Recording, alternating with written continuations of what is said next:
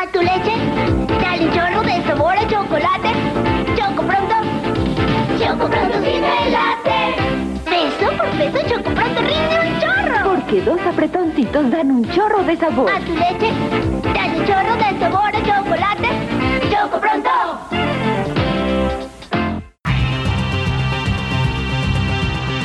Escritores. I'm Terry Moore, and you're listening to Comic Case. Artistas. Hi, this is John Romita Jr., and you're listening to the Kamikaze Podcast. Hi, this is Mike Mignola, and you're listening to Kamikaze. Hi, this is Eric Powell, creator of The Goon, and you're listening to Kamikaze. Editoriales. Hi, this is J. Scott Campbell. You're listening to Kamikaze. Hi, this is Terry Dodson, and you're listening to the Kamikaze Podcast. Traductores. Hello, it's Kamikaze from Grant Morrison. This is Gary Frank, and you're listening to the Kamikaze Podcast. Coleccionistas. Hi, this is Frank Cho, and you're listening to Comic Kazi. This is John Bogdanov, and you're listening to the Kamikaze Podcast. Editores. Soy Giuseppe Camuncoli, state escuchando el podcast de Comicase. Fan chiquillos. Todos están en el podcast Comicase.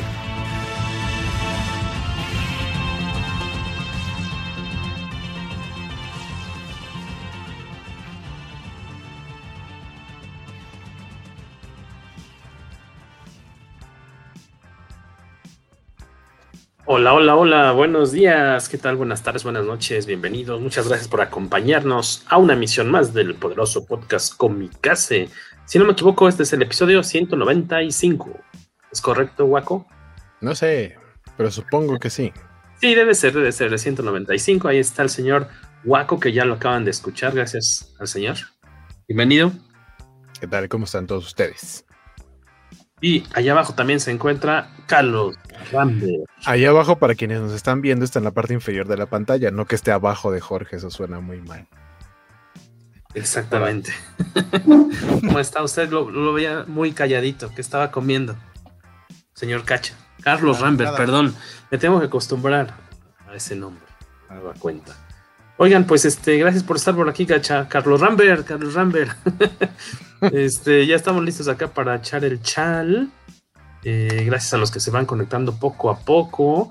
A Víctor Alfonso Hernández, que anda por ahí ya también conectado. Al buen Federico Ble, eh, antes conocido también como Tumfet, colorista de Marvel Comics. Digamos que es el colorista de cabecera de Rob Liefeld.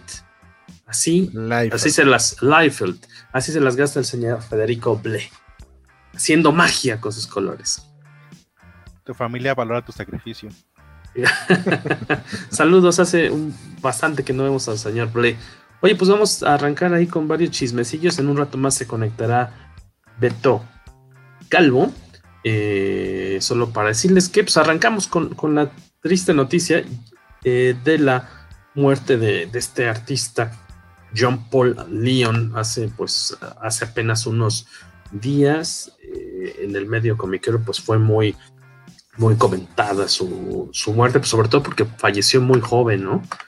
Eh, que 40, 48, 40, 49 años, ¿no? 49 años recién cumplidos, creo tenía menos de una semana de haberlos cumplido. Uy, mal rollo, mal rollo.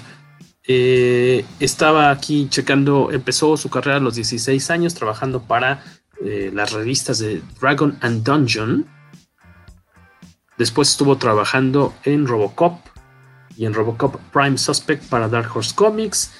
Después en Static y en Static Shock, Rebirth of the Cool, eh, siendo parte del lanzamiento del Milestone Comics Universe, que aquí lo conocimos estando del Milestone Universe por los cómics de Superman un poco, eh, los que eran los tomos de, Mar de Marvel, los tomos de Editorial Beat, que hicieron este, sacaron este crossover de con la editorial Milestone, ¿no? En la que veíamos a todos estos superhéroes afroamericanos, entre ellos Static.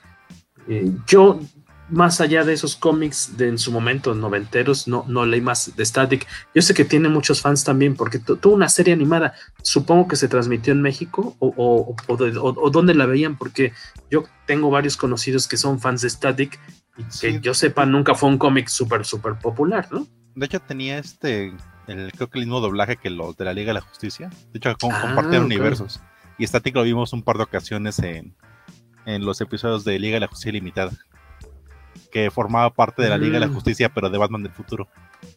Ah, ok, ok, lo incorporaron tal cual al, a los personajes de, de, DC. Ajá. Lo eh, compartían la misma continuidad. Tal vez no era tan este tan recurrente, pero sí este, se daba a entender que ocurría en el mismo universo.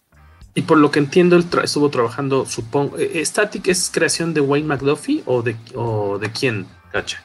Carlos Rambert. Sí. creo que, sí. ¿no? Déjame reviso rápido, no vamos a cajetearla. Eh, ¿Qué otras obras tuvo? Ahorita les digo. Pues sí, de, hecho fue, Estoy aquí leyendo rápidamente. Pues lo que platicábamos. de, productor y escritor de la serie de Static Shock. Lo que platicábamos de que no tiene mucho que hablamos de Tierra X y el arte es de él. Sí, exacto. También trabajó en The Further Adventures of Cyclops and Phoenix, The Winter Man y Batman Creature, Creature of the Night. De esta serie de Batman Creature of the Night, Creature of the Night, hay una reseña que pueden checar ahí en comicase.net escrita por Beto Calvo. Esta es del 2017. También estuvo nominado al Eisner junto con Tom King, junto con Tom King por eh, la historia corta Black Death in America de eh, que la editó Vértigo en su sello de en su tira en su título de CMYK Black. Eh, lástima, ¿no? Muy, muy joven. Vi comentarios muy bonitos de sus compañeros y, vamos, colegas de profesión en redes sociales que era bastante admirado, ¿no? Sí, este, igual este, veía algunos en Twitter que tenían como en común y veía bastante mensajes bastante de apoyo. Incluso hay una campaña para apoyar a su hija. ¿Y no se escuchó bien para qué, perdón? Para apoyar la educación de su hija. Ah, claro que, esta, esta tradición que hay mucho en Estados Unidos que en vez de, de que manden arreglos florales o algún, digamos, presente, algún regalo, algún detalle para la familia, dicen, no, pues mejor si puedes dona porque pues nos quedamos con algún pendiente económico y en este caso es para la carrera, ¿no? Para los estudios, los estudios de la hija. Sí, aparte la educación en Estados Unidos no es nada barata. No, imagínate, exactamente. exactamente. Muchos de los ahorros se fueron en el tratamiento de, cáncer de Napoleón, porque supone que se, falleció por lo que vi el comunicado, ¿no? Exacto. Eh, ¿qué, qué... Ay, está por aquí ya Beto Calvo con, con nosotros, Beto. Bienvenido, buenas noches. Hola, buenas noches.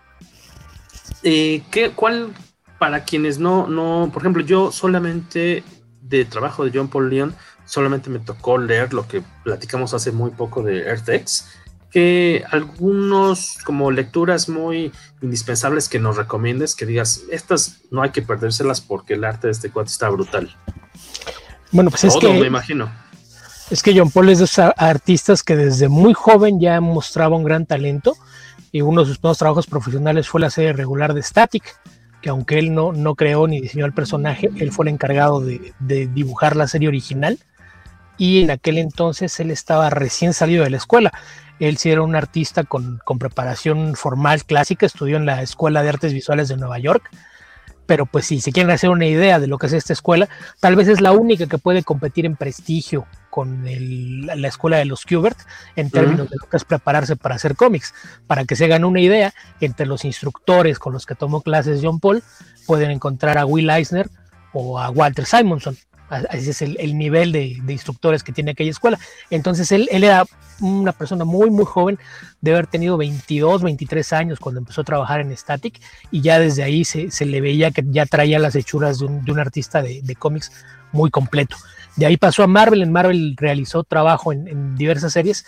y una de las primeras fue la, que mencionaste hace un rato, esta de The Further Adventures of Cyclops and Phoenix, que es la, segunda miniserie que explora que en el futuro eh, Cable no es criado eh, por extraños. y resulta que viajaron en el tiempo eh, Scott Summers y, Jean Grey para criar al, hijo de, de, Cyclops en el futuro, tal cual ellos son quienes le, dan una educación y formación a Cable, que es lo que explica por qué se convierte en un héroe pese a crecer en un futuro distinto.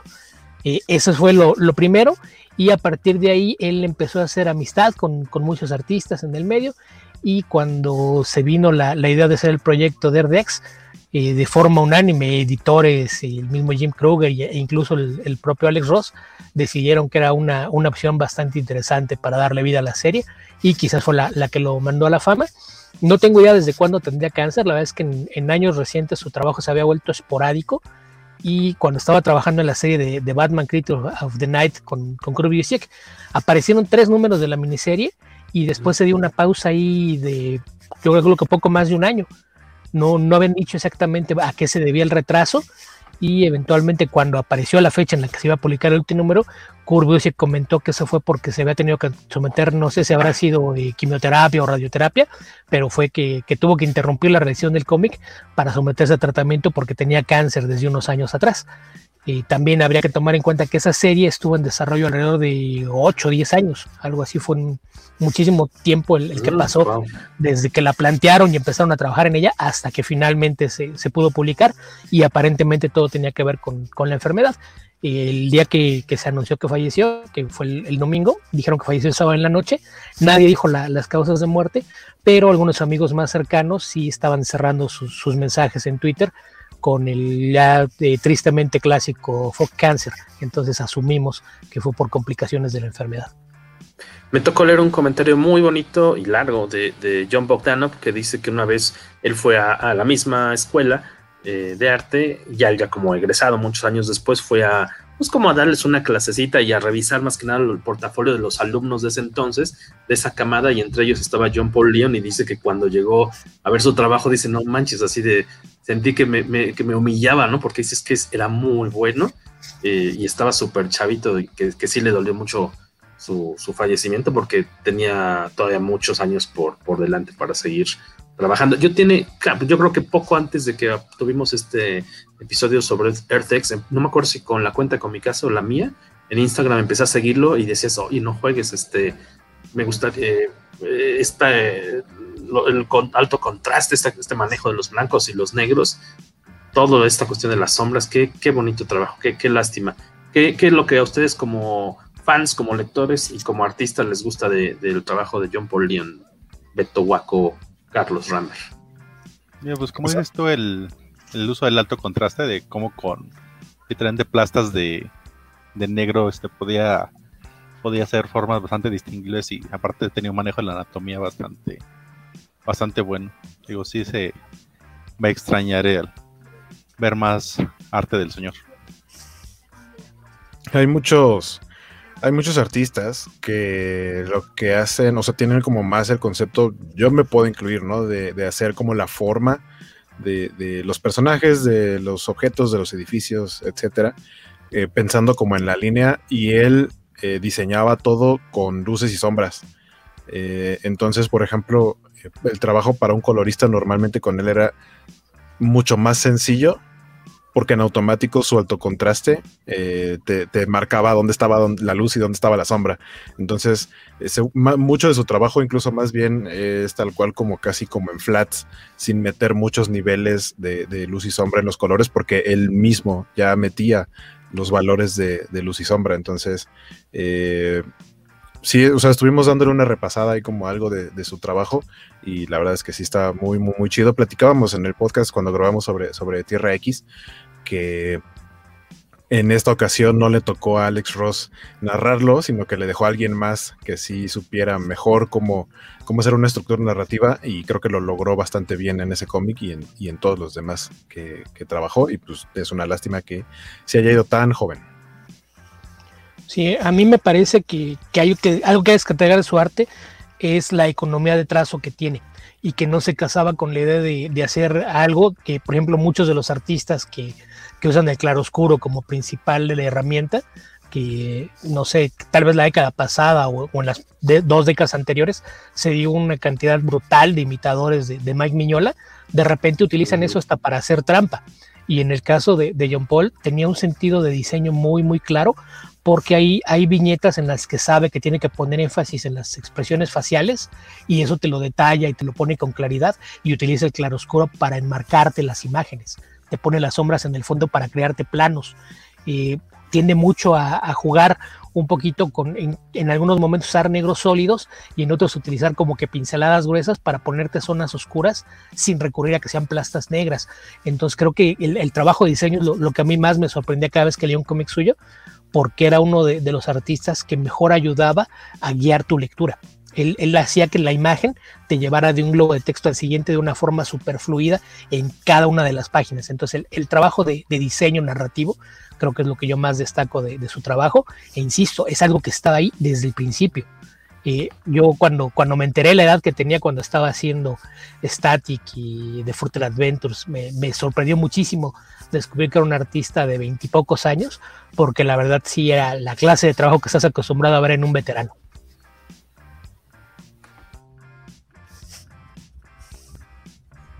Ah, este, por cierto, eh, ah, bueno, antes de que pasarnos a la siguiente notilla, eh, Beto, que a lo mejor unos tres títulos que nos puedes recomendar de, de John Paul Leon.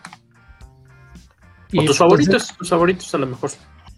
Pues son los que ya mencionamos, Static Shock, eh, Erdex y The Further Adventures Cyclones and Phoenix me, me, gustan mucho, pero para nada me, me, parece despreciable el Batman Creature of the Night, que cuando hice mi, mi, reseña para el sitio, lo comenté que era una especie como de compañero espiritual para el Superman Secret Identity. Es, es distinta la forma en la que abordan el tema. Eh, mientras que en Secret Identity tienes a un, a un, joven que en el mundo real empieza a explorar los poderes de, de, Superman, aquí juega un poquito más porque está ubicado en una ciudad real, está en Boston, eh, aparte no se apellida Wayne, se apellida Wainwright, y con lo que lidia esta otra serie es con temas de salud mental, los efectos que puede tener el trauma de ver que asesinan a tus padres frente a ti cuando eres pequeño y las consecuencias que se puede tener un adulto. Entonces me, me parece que eso eh, a, a, grandes rasgos es quizás lo, lo que más abarca. Por ahí casi cualquier cosa que encuentres, por lo menos ver el arte te va a hacer algo que, que, que hará que valga la pena el tiempo que pases con el cómic. Uno de sus trabajos poco conocidos que a mí me gusta mucho y sé que no es tan popular es el relanzamiento de los Challengers of the Unknown a finales de los años 90 cuando convirtieron por ahí algunas series de, de DC con títulos clásicos en, en títulos sobrenaturales que tenían eh, también un fue cuando apareció el, el Doctor Strange, el, el, Doctor Fate que no usaba casco, el que traía el, el tatuaje de Lanka alrededor de un ojo. Es era parte lo que llamaban ellos el Scarebers, creo que, que se llamaba. Eran cuatro títulos, eran Scare Tactics, Challenge of the Unknown, Doctor Fate y alguno más que no, no recuerdo. Ese título lo escribía Steven Grant y eran aventuras muy al estilo de lo que eran los, los Challenges of the Unknown originales, pero en lugar de aventuras de ciencia ficción, eran aventuras de tinte místico y sobrenatural. Es, era algo que a mí me gustaba mucho, pero sé que no es tan popular, pero si le pueden echar un ojo, probablemente es, es la clase de cosas que por la época en que se publicó, las tiendas de cómic en México ya existían en aquel entonces, deben tener esos cómics en 10 pesos cada uno, así es de que es, es una opción barata si se quieren ir a dar un clavado ahí en aquellas fantásticas tiendas que normalmente abusan de los precios, son la clase de que no, no se han tomado el tiempo de retiquetar, o al menos hasta hace unos años no lo habían hecho, y, y cómics noventeros eran joyas que podías encontrar muy baratas. Después creo que se dieron cuenta de, de, que estaban rematando cosas y empezaron a retiquetar, pero vale la pena ir a, a ver si eso se ha salvado. Tenemos saludillos de Barteag. Dice que, que, bueno que ya estamos en Twitch. Estamos como Guaco. Estamos como Guaco. Así no nos estamos van a encontrar, ¿eh? Muteados como Guaco. Twitch.tv. Ah, Twitch.tv diagonal revista Comicase. bueno, en mi, en mi, audio de Audacity sí se puede escuchar eso. Exactamente. Puedes ser tú si nos das este follow hoy, puede ser el, el decimosegundo follower de Comicase. Ahí va, ahí va. En, ahí va. en Twitch, ahí va. Eh, saludos a Imoris Díaz desde Culiacán. Allá nos recibirás al buen Mario Viñas, que luego aparece aquí en el podcast de Comicase, que se va para esos rumbos. Saludos también a Héctor McCoy anda por aquí y tenemos acá en pantalla un saludo para Beto Calvo. Gracias. De parte del, del, Chicken Master. Del Chicken Sal Master. Saludos al Chicken Master. Que, que se ha reído mucho con, con, mi mención a aquella tienda porque él lo banearon. ¿A, ¿A, quién no? Pero él sí se lo ganó. Eh, ah, bueno, está ahí. Eh, vámonos para acá, para acá, acá. Beto Calvo y Panini y Star Wars siguen de la mano, por, esperamos que por mucho tiempo, porque aprovechando el, el 4 de mayo, no es el 5 de mayo, ¿verdad? El, el, May the 4th, eh, Panini anunció pues que aunque todos, todo apuntaba, ya nos habían comentado que pues probablemente ya Star Wars no, no more en México, al menos con Panini, pues resulta que siempre sí, y que vienen bastantes títulos, y en algunos de ellos va a estar involucrado Beto Calvo, ahorita nos comentará en cuál de ellos, Eh, va, el primer gran lanzamiento de Star Wars en 2021 será un especial doble que incluirá el Star Wars Age of Rebellion Boba Fett y Star Wars Age of Republic Jango Fett. Va a ser un, van a ser unos uh, one shot. Ah, no, dicen un especial doble, entonces este. Sí, es una grapa de 48 páginas. De 48 páginas. Dos one shots en un solo cómic. ¿Ese es el que te toca a ti? Y ese es uno de los que me tocan a mí, se lo, lo ah, traduje bueno. yo que yo, yo ya sabía que seguía viendo cómics de Star Wars, porque pues ese lo traduje hace ya varias semanas. No, no, estoy seguro si ya hay fechas para todo, pero empiezan los nuevos lanzamientos a partir de, del mes de junio. Así es de que necesitan seguir por ahí las, las redes de, de Panini. Que ese, ese, one shot son dos historias. Y una es producida por Boba Fett, la otra por Django Fett, aunque técnicamente las dos son de Boba, porque la de Django trata sobre la primera vez que lleva al joven Boba en una misión. Entonces, Boba como niño en su primera misión como cazarrecompensas. Eh, ¿Qué otros están por acá? Star Wars, bueno, en TPB, ediciones especiales de Star Wars Target Vader, Target Vader y Star Wars The Rise of Kylo Ren, TPBs, eh, One Shot. También, como decía Beto, pues no, tal cual no se anunciaron las fechas exactas de salida, eh, pero también van, ahí hay que eh, apuntar un poquito que como se viene el lanzamiento de, todo este nuevo evento multimedia de, Star Wars, que es lo de High Republic, que incluye novelas, juegos de rol, videojuegos y cómics, al parecer ahí Disney quiere que los lanzamientos en los distintos idiomas o en distintas regiones del mundo se hagan de forma coordinada. Entonces, hasta que Disney no dé las fechas en las que se puede hacer todo lo de High Republic, Panini no puede acomodar alrededor las fechas del resto del material. Entonces sabemos que todo parte en junio, pero todavía depende de, que Disney dé luz verde al, calendario de publicaciones, porque algunas de las cosas tienen que alinearse con lo que están haciendo los otros licenciatarios. Entonces esa es la razón por la que no todo tiene fechas definitivas. Que este de Target Vader es una miniserie que para fines prácticos trata sobre un equipo de, de cazarrecompensas que es unido por unos traficantes de armas y les dan la misión más sencilla de la galaxia matar a Darth Vader. Ándale. E, ese es el medio del asunto. Esa serie también la, traduje yo, es un, TP con una historia completa. Si es un solo tomo, así es de que historia completita en una sola entrega. Misión Enchilame otra. Guía cómics, agradable noticias, las de los TPBs de Star Wars, especialmente interesado en los de Darth Vader. Y dice que las series regulares de Star Wars continuarán en formato TPB. Esperen próximamente Star Wars, la serie de 2020, Darth Vader, Doctor Afra y Bounty Hunters. Ya, este, como sabemos, pues ya tiene tiempo en México que, pues al menos los cómics de grapa ya no se vendían tanto y entonces las editoriales mejor decidieron pues apostarle a los TPBs para pues tener menos devoluciones, menos gasto tal cual y eh, pues irse por algo más, digamos, coleccionable y a lo mejor hasta, pues no sé si estético, pero de repente, pues como que he notado que a los fans mexicanos les gusta más tener sus tomos en los libreros. Es que es un, poquito mixto. es un poquito mixto. Les, gusta tener tomos en libreros, pero también a los que les gusta tener muchas portadas. Entonces, si publicas un TP, nada más trae una portada. Entonces, a, muchos les gusta que los cómics sueltos sean dobles, porque así al menos, como, como las portadas se, se publican como si fuera un flip, al menos tienes dos. Entonces, eh, casi todo se hubiera TPs, pero quedan por ahí al menos un par de títulos en, grapas, que, si no mal recuerdo, los que se quedan en grapas va a ser uno de los de High Republic. y, no recuerdo cuál era el otro. Porque de High Republic va a haber dos. Eh, uno es las historias de, Marvel, que ese es el, que va a salir en, en, eh, números Y el, que publica IDW, que son las, las historias de, Star Wars dirigidas a, un público más joven, digamos, son para niños, pero en realidad eh, hay que decir que son cómics para niños, a muchos los espanta. Es, es, el mismo tono de las historias. Digo, Star Wars es entretenimiento para toda la familia, pero la, la, cuestión es que utilizan estilos de dibujo mucho más atractivos para los niños. Esa es la, la, gran diferencia. Entonces, eso en inglés se publica como Star Wars Adventures, es la línea que publica IDW. Y aquí los primeros sacó Panini les había puesto mi primer cómic y para identificar que era justamente para, para, jóvenes lectores. Va a haber una serie de que también eh, ya está ubicada dentro de, esta sección del universo que es lo de High Republic y ese sí va a salir en, TP una vez que aparezca el primer arco que se pueden hacer seis números.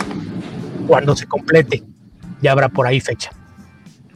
Exacto, como decía Beto, Star Wars de High Republic, la serie de Marvel sale en grapas y la Adventures, que es de IDW en TPB, Y eh, no han dicho la fecha, pero el primer número de Star Wars de High Republic en grapita va a ser de edición limitada con portada de Gabriele Delotto eh, en la tienda online de Panini. Eh, y seguramente va a haber un atascadero y una.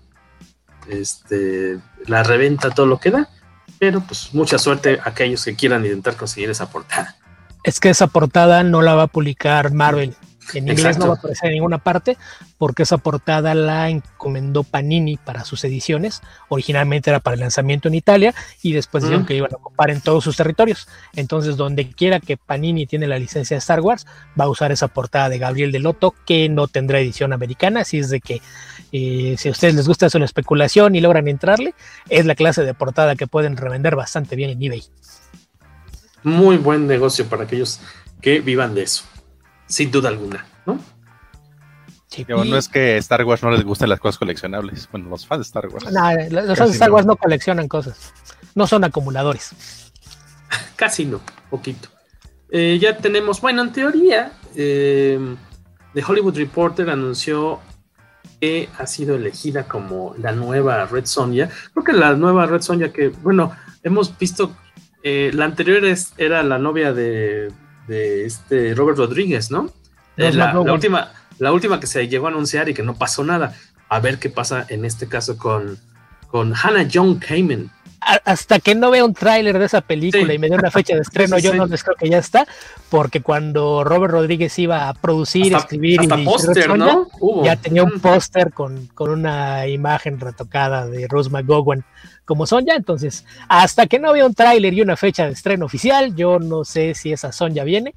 Ahí me sigue llamando la atención que todos los medios, incluidos los especialistas en cómic, insistan en que es un personaje era de Robert E. Howard cuando ni al caso. A ver si algún día alguien se pone a darle el crédito que merecen Roy Thomas y Barry Windsor Smith, que son los verdaderos creadores de Red Sonja, que está inspirada en un personaje de Robert E. Howard llamada Red Sonia, y, que es lo que generalmente provoca esa confusión. A ella la recordamos por su personaje de Ghost en la secuela de Ant-Man. Tom Raider, ¿tú viste la Tom Raider moderna, este, Waco? Sí, pero nada más la vi una vez y la neta no me acuerdo de su personaje. O sea, sé que sale ahí, ah, okay. pero no recuerdo su personaje. Eh, pero eh, también sale en Ready Player One. Es la como la guardaespaldas o la, la matona del uh -huh. villano. Se llama Fenale su, su, personaje. Y, y, estaba viendo que sale en Game of Thrones. En Game of es Thrones. Una, es una Dotraki. Es uh -huh. una de las Dotraki. Y si quieren verla en un papel de acción más extenso, ahí sí le van a tener que cazar un poquito al internet porque creo que no está disponible en ningún servicio legal en México. Hay una serie de ciencia ficción canadiense que se llama Killjoys, que mm. sigue a, a, tres mercenarios, ella es uno de ellos, que se llama Dutch. Es, es bastante entretenida esa serie, tal vez sea su, su personaje más, más grande. Y me sorprende que Jorge no, no haya realizado las dos quejas que yo estaba esperando de este anuncio de la nueva Tiene ojos bonitos, no me puedo quejar de que sea. Ah, resulta. Ay, mira, mira, justamente tú dijiste lo de los ojos. Las dos quejas que yo estaba esperando que tú hicieras es que ¿Cuál era? usa una talla al menos dos copas más chica de lo que tú esperabas no, no, de Red Sonja. No pensé en eso, no pensé en eso. Curi y raro, otro, raro. Y el otro, que es de raíces africanas como una pelirroja raíz africana. Ya sabemos que es algo que a ti no te gusta. Y yo estaba esperando alguna de las dos quejas y me sales con que ay, tiene lindos ojos. Hipócrita. Tiene ojos bonitos, se le perdona. No importa. De todos modos, iba a ser. También salió, se va a quedar en el camino. También salió eh, en, en, Black Mirror, en el episodio que se llama Playtest, en donde también sale este. Eh, ah, el, el, John Walker, se me fue su nombre, el hijo de Kurt Russell. Okay. White Russell. Wyatt. Ajá. Vi que salen eh. dos episodios, de hecho. Bueno, yo ubico ese, el de ella. Ajá, que ella, sí, es la que ella es la que le empieza a guiar, le dice, ah, este es el juego que vas a probar este, de realidad virtual y que termina siendo toda una pesadilla. Si no han visto Black Mirror, eh, bueno, a mí me falta ver la tercera temporada y la película, de hecho, pero las primeras dos temporadas que son las que ya vi, este episodio de Playtest es muy bueno, muy, muy bueno. Nos dice Bartiag que está involucrada Gail Simón en esta eh, propuesta, este proyecto de Red Sonja. Yo lo único que leí de Gail Simón con esta noticia es que se anduvo peleando con gente porque pues hay gente que se está quejando, por lo que Beto pensó que Jorge se iba a quejar. Este, y ya saben, ¿no? Con sacando sus argumentos estúpidos como de ¿a poco tú estarías de acuerdo si Black Panther fuera interpretado por un rubio? a ver, o sea, ni siquiera vale la pena terminar de una conversación con este tipo de personas. O sea, yo, yo ya adopté como eh, política personal, si entro a Twitter y alguien usa esa clase de argumentos, es block. No, no me interesa volver a verlos en ninguna conversación, es block directo. Ya, no. aparte, aparte se exhiben bien rápido y es muy fácil eh, eh, denunciar sus tweets y en dos patadas los bloquean, los suspenden la cuenta.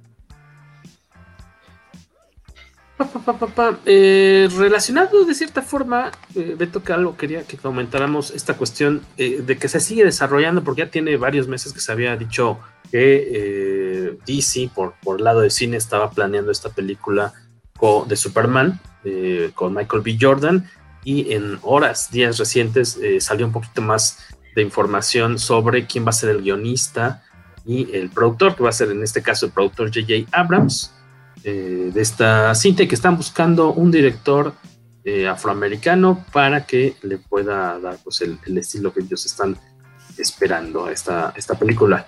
Y el escritor que ya eh, tenía rato que había anunciado esta Tan Easy Coats, entonces, o sea, va, va, todo suena que va encaminado hacia esa dirección, pero nada está realmente confirmado, pero eh, sí, sí podría terminar siendo algo así. Lo, que están diciendo es que es un Superman que va a tener su propio universo, o sea, no va a formar parte de lo ya existente con Aquaman, Flash, Wonder Woman, pero probablemente tampoco sea parte del mismo universo que de Batman de Matt Reeves, por ejemplo. Que eh, justamente lo que se había anunciado hace varias semanas, que fue cuando mencionamos el tema, era que JJ Abrams iba a producir y Tanehasi Coates iba a escribir el guion.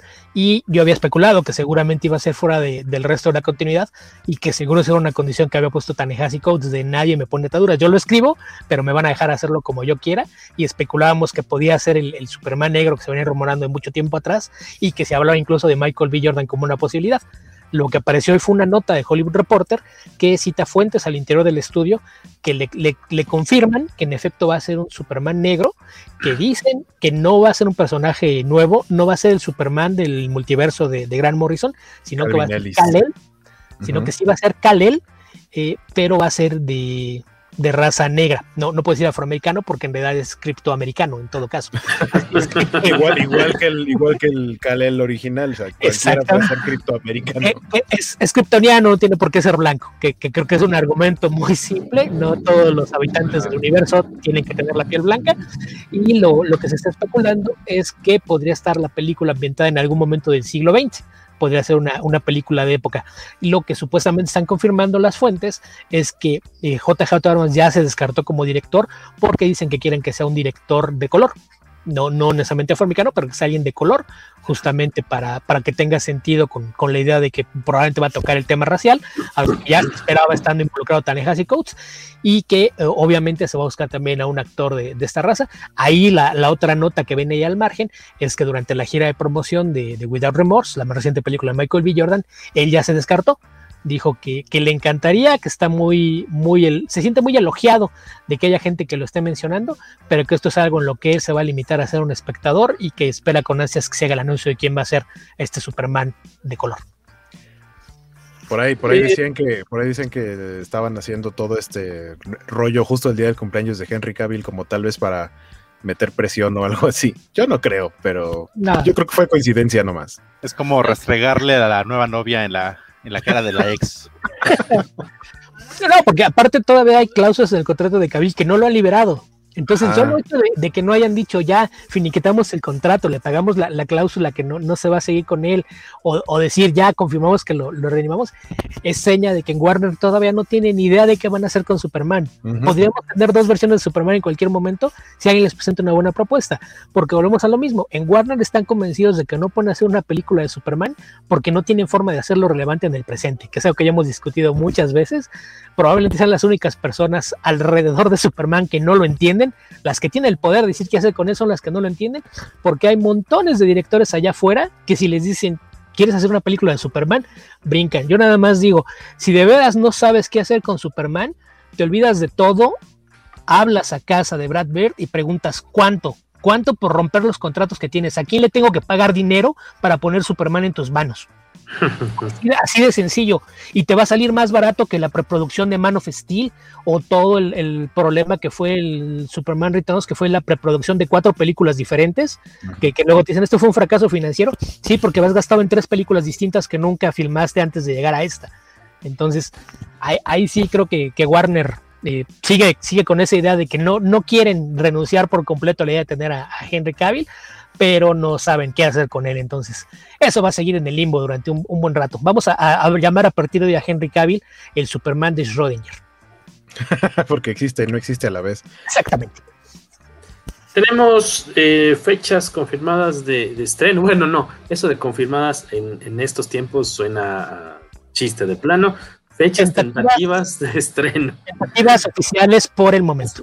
Exactamente. Primero hay un pequeño cambio de un par de días en la serie de Loki de Disney Plus. Se mueve del 11 de junio al miércoles 9 de junio. Ahora los viernes, los miércoles son los nuevos viernes, dice este Tom Hiddleston. Para la, la, competencia directa Sweet Tooth que se lanza ese mismo día. El mismo día. Decidieron que no querían estrenarse dos días después que otra, otra serie basada en cómics y se movieron para estrenarse el mismo día. Uy. Ok. Mm, mal, rollo, ¿no? Creo que van a públicos muy distintos. O, sea, Sweet Tooth era un cómic de vértigo. Es, algo que tiene que ver con ciencia ficción postapocalíptica de tintes ecológicos. Es un cómic muy, muy bonito. La verdad, si, si le pueden echar un ojo, se los recomiendo bastante. Sweet Tooth de, Jeff Lemire. Y, va a orientar a un público muy distinto a, quien disfruta las, las producciones de, Marvel Studios del MCU. Entonces, no, yo creo que hay una, una competencia directa entre ambos proyectos e incluso dudo que haya tenido que ver en esa decisión. Nada más fue coincidencia que decidieron moverlo un par de días. A lo mejor tiene que ver un poquito también con, eh, a lo mejor, no, no aglutinarte todos los, los, estrenos que libera Disney, que no sea todos los, los viernes, entonces ponerte algo a, media semana, pues puede ayudar a eso, a que puedas tener una liberación gradual y que tus números no, no se afecten por tener a tus propias series compitiendo entre sí. Y lo que anunció, pues, ¿qué fueron? Hace dos días, ¿no? en un video de Marvel Studios lanzan, pues, las fechas de sus, que son como 12, 11 producciones que vienen a futuro para 2021, lo que queda de 21, 22 y 23. Black, Widow para el 9 de julio. ¿Tú tienes ahí la, tienes la lista de calendario, el calendario, perdón, Carlos Rambert a la mano? A ver, deja, déjame rascar acá en mi carpeta de cosas que no me interesan. yo, tengo, yo, déjame, ver los, déjame, ver los, mensajes de Jorge que puse en visto. Es, la forma correcta de decirlo. Exacto. Vámonos mientras. Black, Widow, nos vamos el 9 de julio, en teoría. Pobres Black Widow. A ver si ya ahora se le hace. ¿Qué más tenemos? Sanchi, la leyenda de los 10 anillos, está el 3 de septiembre. Los Eternos está el 5 de noviembre. Spider-Man No Way Home está el 17 de diciembre. y ahí terminamos el año, ¿no? Ajá. Tan, tan. 2022, ¿qué sigue? En marzo 25 está Doctor Strange ante Multiverse of Madness. El 6 de mayo está Thor Love of Thunder. Y para el 8 de julio es Black Panther Wakanda Forever. Ese título no lo teníamos, ¿no? Es el que se acaba de revelar, si no me equivoco. Igual que, gustó? me gustó también. Ajá, de hecho, igual que la siguiente, que es The Marvels, para el 11 de noviembre. y, ahí termina, 2022. Ajá, ajá. Y en 2023. las que ya teníamos anunciadas era Ant-Man y The Wasp Quantum Manía, el 17 de febrero, y Guardianes de la Galaxia, volumen 3, el 5 de mayo. justo en dos años. A 5 de mayo, Guardians of the Galaxy. Guardians of the Galaxy. De todas estas 10 películas, díganme ustedes cuáles son las tres que más les emocionan. Curiosamente, creo que en mi caso, aunque Shang-Chi sí se me antoja porque no sé nada del personaje, que era como una. como es, esta es de esta oleada de, de la fiebre por el Kung Fu y demás, ¿no? Se te entera, ¿no, eh, De, de, la época del exploitation, que había el, el Black Exploitation y el ICI Station, eh, ahí es de donde salió esta película, que me sorprende que la menciones, pero dices, lo dices como si fuera extraño que no te llame la atención. No tiene actores blancos, Jorge. O sea, ya, ya tenemos el tema, sabemos que te molestaba el Superman negro, sabemos que aunque lo niegues te molesta la Red Sonja negra. Esta película no tiene actores blancos, era evidente que no estaba en tu lista de prioridades. Y lo mismo seguramente va por Wakanda Forever. O sea, Wakanda, Forever sí me gusta mucho. No, sorprendes a nadie. En el universo de Marvel, más bien, yo creo que Jorge pondría en el mismo lugar a Shang-Chi a la expectativa que tenía por Guardianes de la Galaxia, la primera. Que, que, casi casi lo llevamos a la fuerza del cine y llegó nada más ahí por costumbre. De es que si no me va a faltar ese sello en mi tarjetita de estrenos de medianoche, porque si no, no hubiera ido. ¿Cómo van a ir sin mí? Mi estrellita. Eh, es tal vez por lo mismo que no sé nada del, del personaje. Sé que tengo entendido que también se, eh, existieron cómics hechos en México los de, la, los de Mac Division, si no me equivoco. Creo que hubo permiso para, igual que con los del Hombre Araña de la prensa, me parece, así como los de Iron Fist, Puño de Ayara, hubo cómics dibujados aquí en México. Quiero, quiero checar bien el dato, eso me da eh, curiosidad, pero de estas 10 producciones, ¿cuáles son las que más les emocionan? Eh, Waco. Eh, Doctor Strange. Más, más, pudieras ver tres, ¿cuáles serían? Doctor tres. Strange. Doctor Strange, Ant-Man and the Wasp y Spider-Man. No Way Home. Uh -huh. ¿Tú, Cacha? Sería Doctor Strange, Spider-Man y Guardianes de la Galaxia. ¿Y ah, en el caso de Beto? ¿Tú, tú, tú? ¿Decías? Decía Cacha iba se, se, a agregar que en el que en el video también te este, dieron como a entender que, es, ah, el... que en un futuro está los cuatro fantásticos. Es así me emociona Exacto, mucho. Razón. Ojalá ahora tienes sí razón. lo hagan bien que van a tener al, al, director de la actual trilogía de Spider-Man, así es de que, por lo menos por ese lado, parece que el tono de, de, la historia ya, ya está arreglado. Así es de que eso es bueno. Yo, yo voy a, a, ponerme conservador, no voy a pensar ni a mediano ni a largo plazo. Las tres que más me emociona en este momento son tres de las cuatro que se vienen este mismo año: Shang-Chi, Eternals y Spider-Man. De, de Shang-Chi, mm. porque me, me, parece que es una gran oportunidad de, de expandir en, hacia otro lado con, con temas de, de, inclusión, artes marciales, misticismo y cosas que, que me atraen mucho, creo que es algo que, que, puede convertirse en otro fenómeno social similar a lo que fue Black Panther hace pocos años. Así es de que me, me emociona mucho.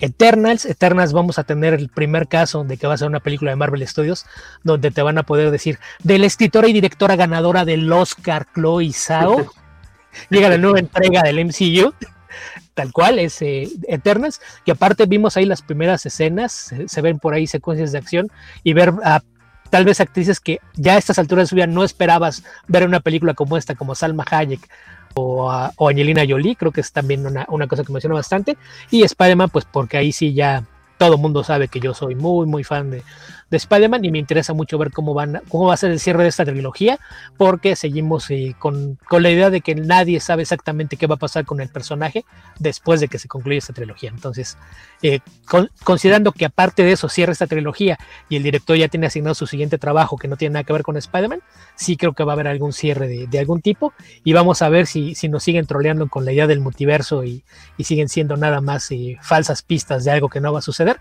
o si de verdad es que ya viene algo en ese tema.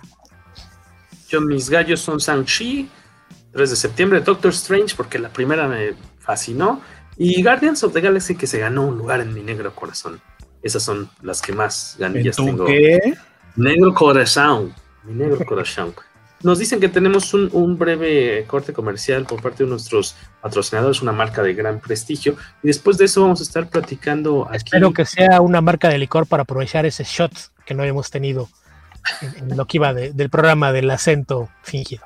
No, no, no, cuando Exacto. dijo Gabriel del Loto era, hizo acento italiano, entonces. Ah, ya, cierto, ya, cierto, ya, ya, ya, llevamos dos. Así que no se vayan, vamos a un breve corte comercial, eh, que de hecho no se ajusta muy bien a la pantalla porque es demasiado cuadrado ese comercial. Eh, vamos y regresamos, estás escuchando el podcast Comicase. Entre el zapato y el pantalón está el detalle de distinción. Don Eli. Don Eli. Los calcetines de más duración. Mm. Don Eli. Don Eli. Colores sobrios a su elección. También hay ropa interior para caballero. Don Eli. Gracias a Don Eli por este patrocinio. Se los agradecemos de corazón. Así chance me alcanzo a comprar un micrófono y no tengo que usar esta cosa. Muchas gracias. Como este. Exacto, como, como, sea, aunque sea el de Perdis. Por cierto, decía Palomo que pues sí que con Salma Hayek están en la película de lo que son buen, dos buenas razones para ver Eternals. Está bien, Salma, Palomo. Salma y Hayek. Salma, Salma y la Hayek. Ya despertó a su papá para Bueno, que va al comercial. dice Federico Blee. Al, al menos nadie hizo el chiste de mal gusto que diciendo entre que entre Salma Hayek y Angelina Jolie son tres buenas razones.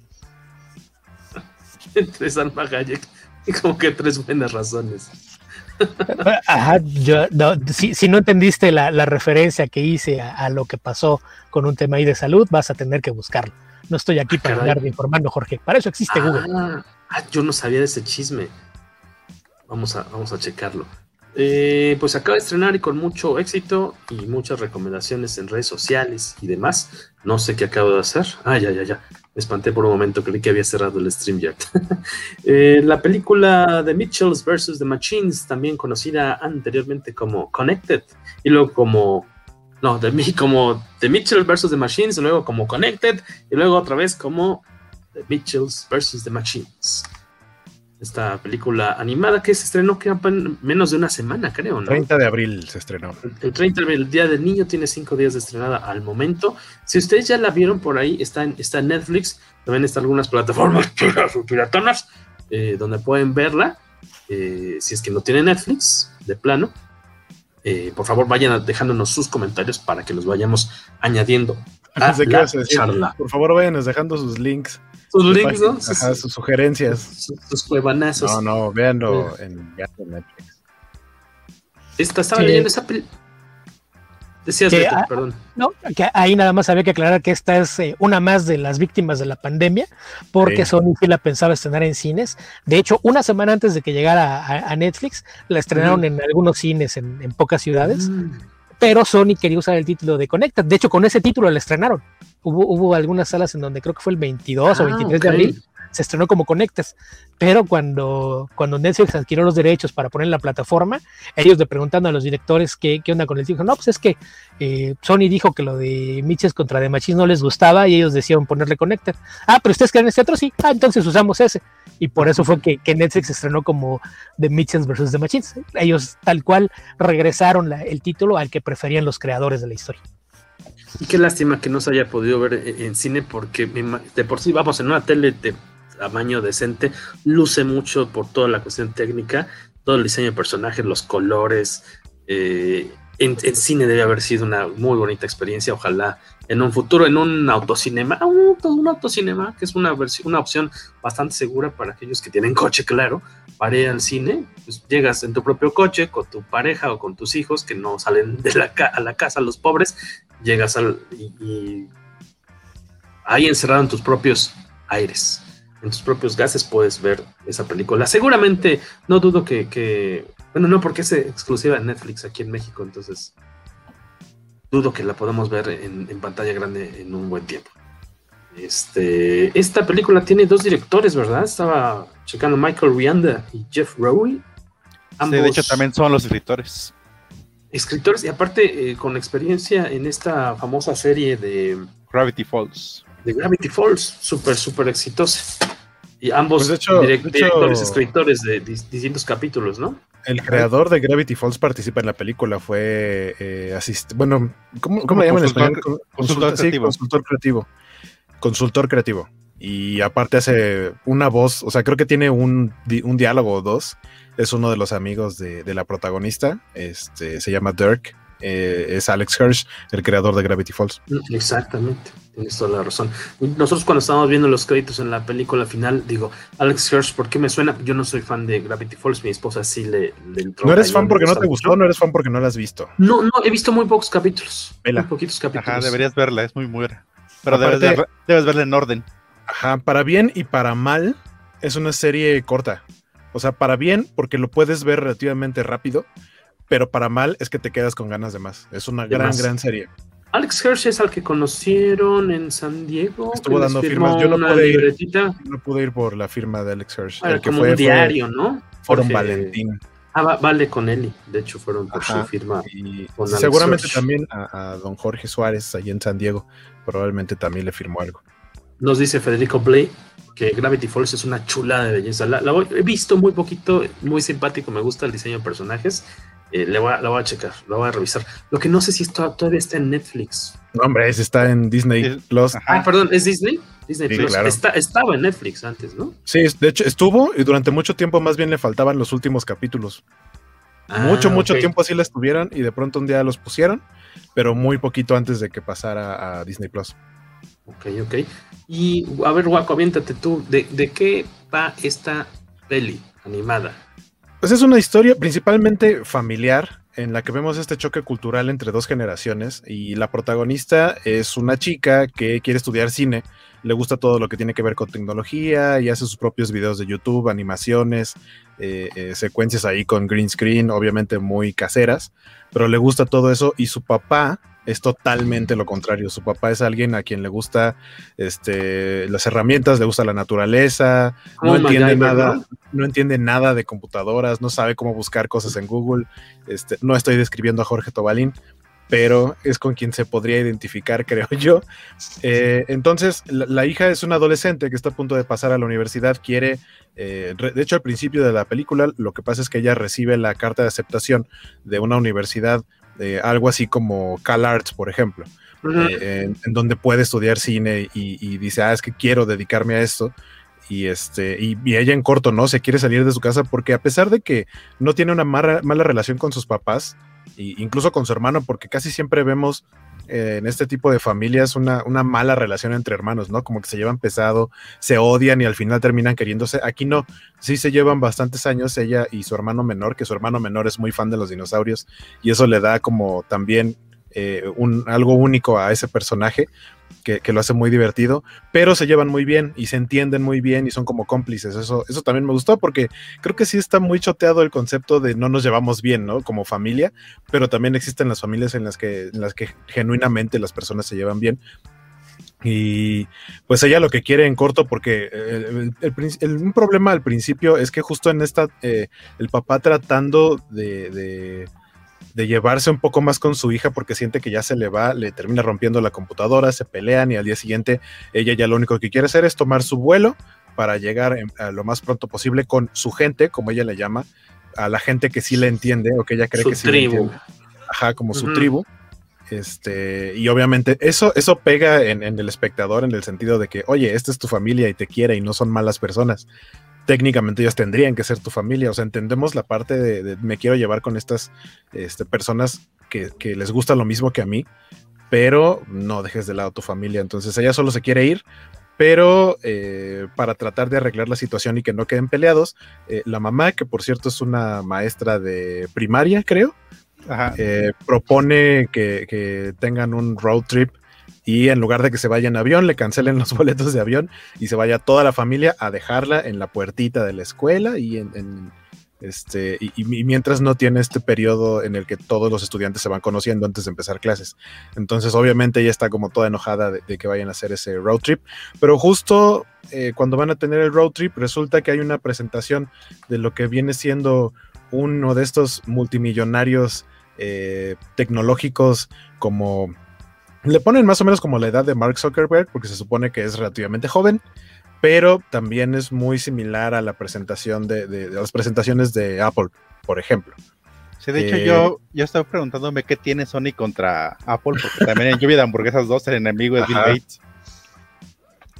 Sí, aquí también, aquí es muy evidente que es una cosa entre Mark Zuckerberg y, y, y Apple.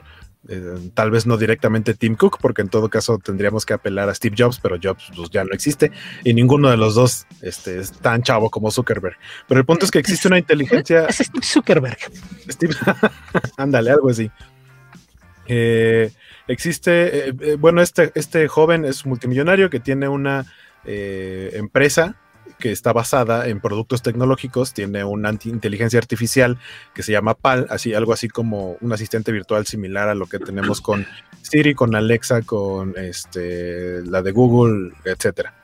Eh, y está presentando un upgrade eh, que se supone que la va a ser todavía más inteligente, pero la versión eh, actual, antes del upgrade de PAL, se enoja porque básicamente la van a tirar a la basura y decide tomar control de todos los nuevos dispositivos que a partir de ese momento son robots. eh, de, hecho dice, no, ahora tu teléfono ya no va a ser un teléfono, sino que va a ser un asistente que te va a permitir eh, que tú estés echado en tu sillón sin hacer nada y los robots con esta nueva versión de PAL, del sistema operativo, se van a encargar de todas tus eh, actividades, pero pues el sistema operativo se enoja y dice a, a, la fregada la humanidad, nada más nos han tratado mal a las máquinas, entonces pues los vamos a encapsular este, ahí en unos singulares hexágonos y los vamos a mandar en diferentes como cohetes gigantescos al espacio. ¿A dónde? ¿Quién sabe? Nada más ahí van a estar encerrados, pero a mandarlos eh, lejos del planeta Tierra y que el planeta Tierra quede más bien ahora gobernado por, por máquinas. Y se supone que es la familia Mitchell contra las máquinas porque los únicos que al final no son capturados es justamente la familia Mitchell que está en este road trip. Eso es lo que va a pasar en los primeros que como 10 minutos, ¿no? Ellos no se dan cuenta, están tanto en su desmadre de familia que no se dan cuenta que están sometiendo a toda la, toda la humanidad. Es muy, muy no, gracioso. Hecho, son... Se dan cuenta cuando pasa. O sea, este, los primeros como 30 minutos es como todo el conflicto familiar uh -huh. y, se, y, se, ve como el típico road trip. O sea, el, lo de la tecnología se ve como un, una historia secundaria hasta que finalmente lo converge justamente cuando está, se ve que es este, literalmente un apocalipsis, porque ah, en vez de estar cayendo los misiles nucleares, lo que están cayendo son los robots para capturar a los humanos. Y aparte, como dice Waco, este, Waco, el conflicto de familiares de, de la familia este, tiene problemas, pero no es que no se quiera, al contrario, lo que pasa es que el papá es muchos padres de que de cuando ve la carrera de su hija dice, pero eso, eso ¿cómo, cómo vas a vivir de eso? Ajá, ¿eso qué?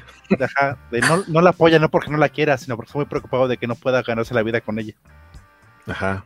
Y por eso también su hija se siente pues, como que no, no pertenece a esa familia porque no se siente apoyada por ellos. Bueno, más, más, adel más, más adelante entendemos los motivos del papá, de, de o sea, él tiene miedo porque a él le pasó, o sea, él quería dedicarse a algo y a fin de cuentas no pudo como cumplir su sueño para poder tener una familia feliz y no quiere que le pase lo mismo a ella, pero el no comprender a lo que ella se dedica y lo que a ella le gusta es que tiene este choque.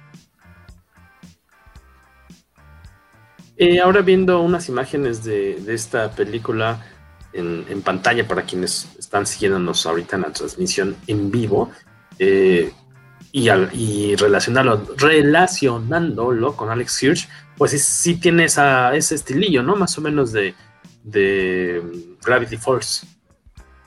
Sí, yo, yo lo, yo lo, de hecho, o sea, de, acu de, acuerdo a lo que vamos viendo, tanto como es una producción de Sony, sí es como una mezcla entre cuestiones visuales y de la historia y de la animación. Eh, es producción de, de, de, Phil Lord y Chris Miller, los de Into the Spider-Verse. Entonces, tiene influencia totalmente de, esa, de ese estilo de animación. Los diseños de personajes como similares a los de Alex Hirsch en Gravity Falls o incluso los de. Eh, Yo vi estos nar narigones de nariz. Lluvia, pon, lluvia de hamburguesas. Aguda, pensé en, en Jules de Papiers. Dije estos narigones que, que algo, que, algo que me gustó mucho es que siempre vi eh, Lluvia de hamburguesas, hamburguesas como una, este, o sea, es una película muy bonita, y, pero siento que su diseño de personajes funcionaba mejor en 2D que en 3D por el estilo de dibujo, porque no son personajes como perfectamente simétricos, o sea, funcionan como dibujos, pero llevados al 3D se ven muy bonitos, pero, pero creo que lo hubieran podido explotar mejor en 2D en cuanto a expresiones. Y creo que aquí lograron el estilo visual perfecto entre tener un poquito de los rasgos, sobre todo los contornos, las líneas, se ve todavía como si estuviera dibujado. Y el, el 3D hiper detallado, porque el nivel de detalle que le pusieron a la animación está muy cañón. Sí, incluso la, la, ropa, la, ropa, se ve súper gastada, o sea, a, a este, ves este, toda la ambientación y hace que la casa de Malcolm del de medio se vea con una mansión. Así de roñosa está la casa de los Mitchell. dice, ¿qué nos dice Guía Comics, Waco? dice Guía Comics, recurso, recurso infalible estadounidense para resolver cualquier conflicto como familia, road trip. Que eso sí. Ajá, porque También nos pregunta una, una, tradición muy gringa, pues lo del viaje por todo el país, igual lo hacen para llegar a la universidad, como le pasa a esta familia, o igual el típico viaje familiar también cruzando el país, como que es algo netamente muy gringo, y aquí lo aprovechan bastante bien. Que, que allá sí lo pueden hacer, aquí no podemos decir vamos a viajar en carretera a Chiapas, porque pues a lo mejor no regresamos tan, ¿no? Pues, no puedes viajar de noche en Podemos, México. No, nomás no va a ser lo mismo. Puedes, pero lo, los retenes hacen que la experiencia sea distinta. Entonces no, no, es lo mismo. Pero yo creo que aquí es parte de, de uno de los temas de, de, la película, ¿no? Porque creo que la película celebra mucho la familia nuclear americana. Y es parte de, del tema. Porque a, a, fin de cuentas creo que el, el mensaje que tratan de dar es que no, toda la familia no tiene que ser igual, no todos necesitan tener la misma idea para que sigan siendo una familia y se quieran unos a otros. Entonces creo que eso es parte de, del mensaje. Entonces dentro de la idea de, de, esta familia nuclear, el tema del ROTEP, que es algo muy, muy usado en, en, su cultura, pues es como para reafirmar esa idea. Nos pregunta Alberto Palomo que, Cacha, tú que te dedicas, estás metido en esta cuestión de la animación, ¿cómo, cómo ves el diseño de personajes? Pues ya lo que dijo Waco está muy bien y esa parte es como una mezcla de, de diseños que funcionaban perfectamente en 2D, pero adaptados a un 3D, pero bastante bien. Es como Spider-Man, este, Spider-Verse, como vimos que que eran personajes 3D, pero tenían como marcas de, los, de la marca de los contornos, de los trazos, que hacía que, todo, que le daba un poco más de vida a los personajes. O sea, de igual tiene como la misma escuela de la película de Charlie Brown, que eran igual se veran como mm. eran en 2D, pero veías como el volumen, que se veía bastante bonita la película. Igual aquí creo que logra bastante bien la combinación, y aparte no es porque es una no es porque sea una animación barata, porque igual como dije Waco, la, la, el trabajo de textura está increíble. Yo creo que es un tra gran trabajo de diseño. Igual puedes ver el diseño de los personajes, porque también, como dices, de la familia nuclear, hacen burra de eso con otra. Son este vecino de una familia que es perfecta. Y si ves los diseños de esos personajes, sus ropas son prácticamente blancas. O sea, como que los ves todos unificados, y en cambio ves a los Mitchell, y realmente es como caja fuerte, su ropa no combina para nada. Pero aún así, trabajan muy bien.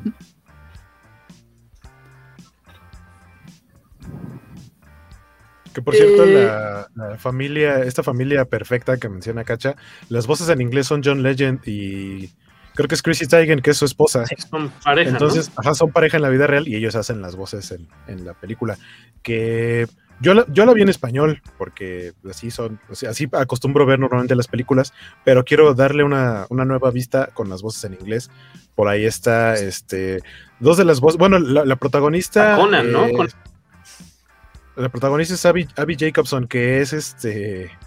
La, la, voz es la voz de Beanie eh, en la serie de Desencanto de Matt Groening de Netflix, también mm, producción de Netflix. ¿La dientona? Ajá, exactamente. Ah, la princesa okay, tía okay. Beanie. Y eh, Mark Bowman, que es el que es como Steve Jobs, este Mark Zuckerberg, es este Eric Andre, que es un comediante eh, que él hace la voz de, de, del diablo, del diablito que sale también en ah, Desencanto.